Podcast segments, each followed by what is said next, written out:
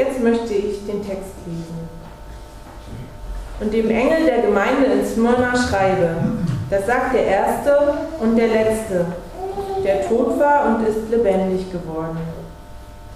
Ich kenne deine Bedrängnis und deine Armut. Du bist aber reich. Und die Lästerung von denen, die sagen, sie seien Juden und sind es nicht, sondern sind die Versammlung des Satans. Fürchte dich nicht vor dem, was du leiden wirst. Siehe, der Teufel wird einige von euch ins Gefängnis werfen, damit ihr versucht werdet. Und ihr werdet in Bedrängnis sein, zehn Tage. Sei getreu bis an den Tod, so will ich dir die Krone des Lebens geben. Wer Ohren hat, der höre, was der Geist den Gemeinden sagt. Wer überwindet, dem soll kein Leid geschehen von dem zweiten Tod.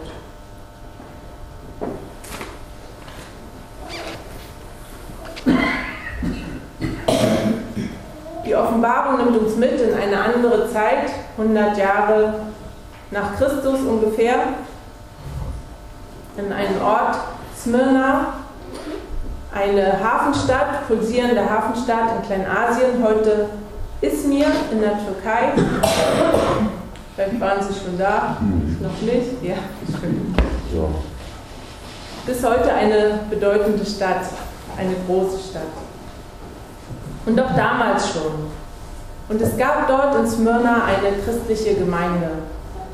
Schon lange, der Apostel Paulus hat sie gegründet. Und diese Gemeinde bestand in erster Linie aus Juden, die zum christlichen Glauben konvertiert waren.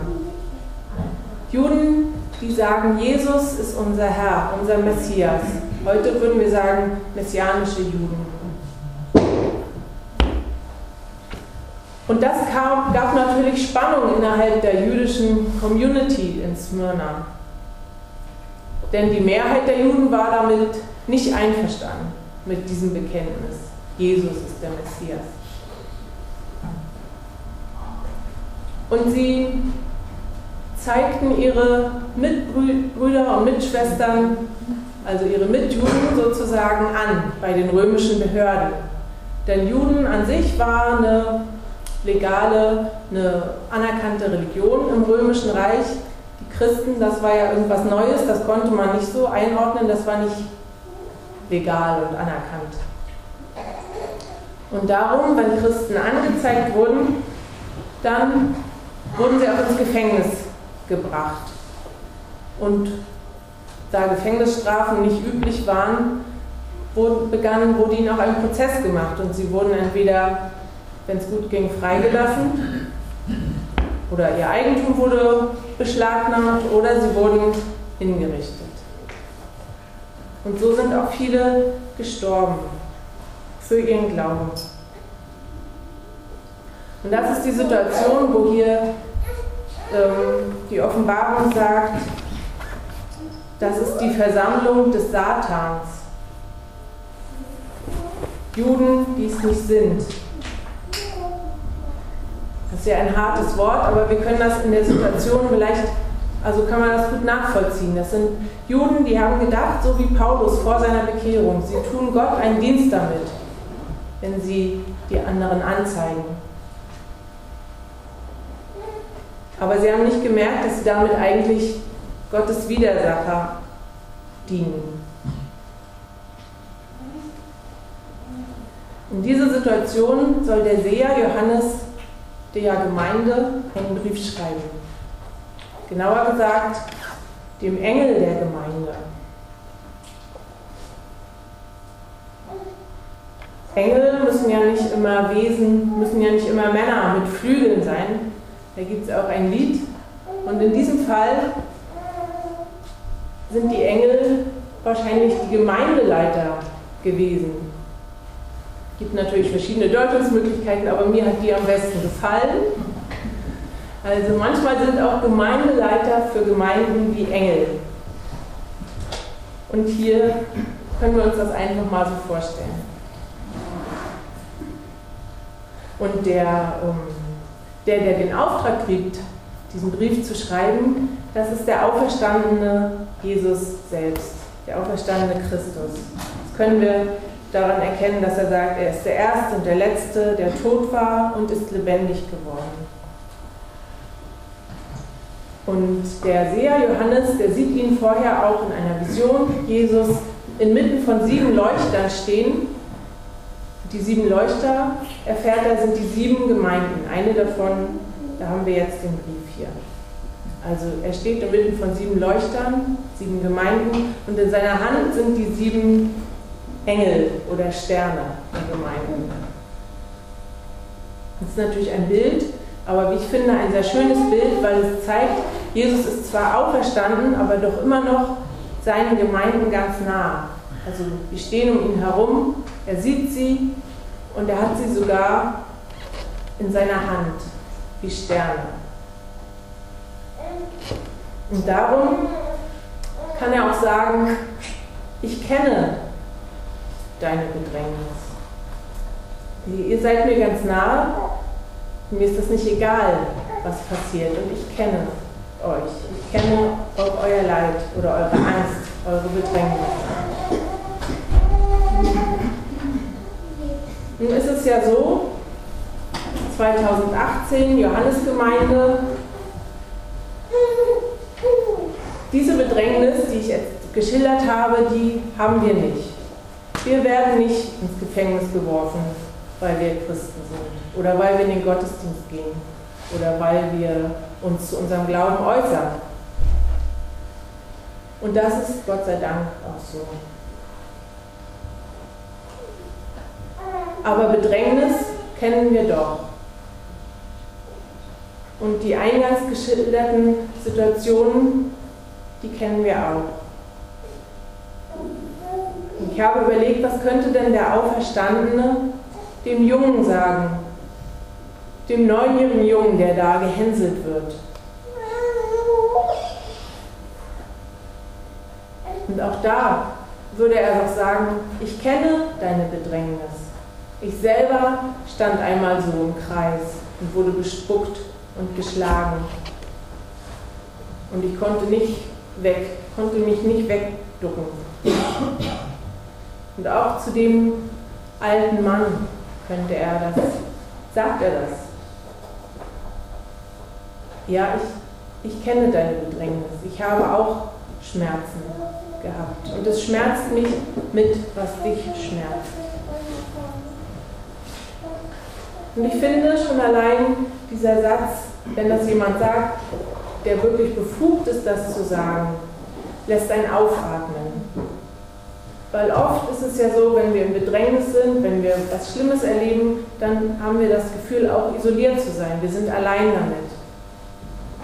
Wenn jemand sagt, du, ich kenne das, dann nimmt das schon ganz viel weg. Dann ist es nicht mehr nur unser persönliches schlimmes Schicksal.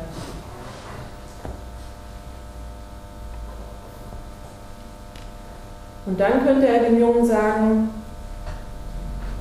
und er sagt ihm auch, bleib treu. Bleib treu, denn ich habe dich doch gemacht. Und ich habe dich so gemacht, wie du bist und so wie du bist, bist du gut, bist du, so habe ich dich auch lieb. Egal, was die anderen sagen, hör doch auf mich. Und komm auch zu mir und lass es dir immer wieder sagen, du bist gut, denn du bist von mir gemacht und von mir geliebt.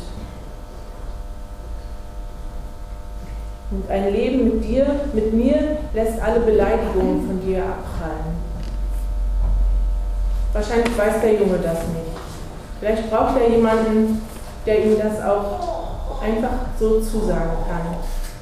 Vielleicht kennen Sie Kinder, die so etwas erleben und können es ihnen sagen. Was kann der Auferstandene dem Mann sagen, wenn er sagt, bleib treu, bleib treu und halte doch daran fest, dass ich es mit dir gut meine, auch wenn es sich gerade nicht so anfühlt. Du warst mir immer treu, du bist in den Gottesdienst gekommen, nun kannst du nicht mehr und trotzdem bin ich da. Bitte halte doch daran fest, dass ich es gut mit dir meine. Ich will dir ein Leben geben, das kein Leiden mehr kennt.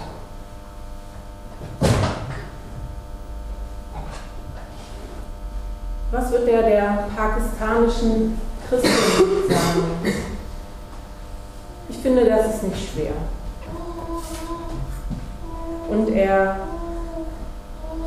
weil die Situation, in, in der sie gerade steckt und in der auch viele, viele andere Millionen Christen auf der Welt so oder so ähnlich stehen, entspricht ja dem, wie wir es hier 100 nach Christus lesen. Und darum kann er auch genauso ihr sagen, ich kenne deine Bedrängnis, ich sehe, was du durchmachst und du bist damit nicht allein. Bleib mir treu. Ich weiß, wie schwierig das ist und wie einfach es wäre, wie einfach es auch damals war für die Judenchristen zu sagen, ich, ich bin ja Jude. Und Juden waren ja anerkannt. Einfach einen Schritt zurückgehen, was in meinem Herzen ist, ist ja egal, aber nach außen kann ich doch sagen, ach, oder natürlich, ich bereue, dass ich übergetreten bin. Man muss doch nur dreimal bereuen und dann ist alles wieder gut. Wie groß ist diese Versuchung, wenn man in Lebensgefahr ist, das können wir uns gar nicht vorstellen. Und Jesus, der Auferstandene, sagt, bleib treu. Denn ich will dir den Kranz des Lebens geben. Ich will dir die Goldmedaille des Lebens mit mir geben. So wie du es jetzt angefangen hast, so wird es bleiben. Ich kann dir nicht versprechen, dass du nicht stirbst.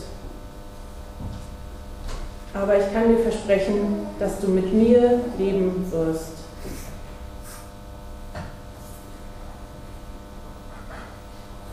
Ist es eine Vertröstung, der Kranz des ewigen Lebens? Ja, wohl schon, wenn ich das sage. Ja, der es mir so gut geht und die ich eigentlich nichts auszustehen habe. Aber wenn das Christus sagt, der Auferstandene, wenn er es diktiert, dann ist es wahr. Und dann ist es eine echte Perspektive. Für alle, die im Bedrängnis sind und auch für uns.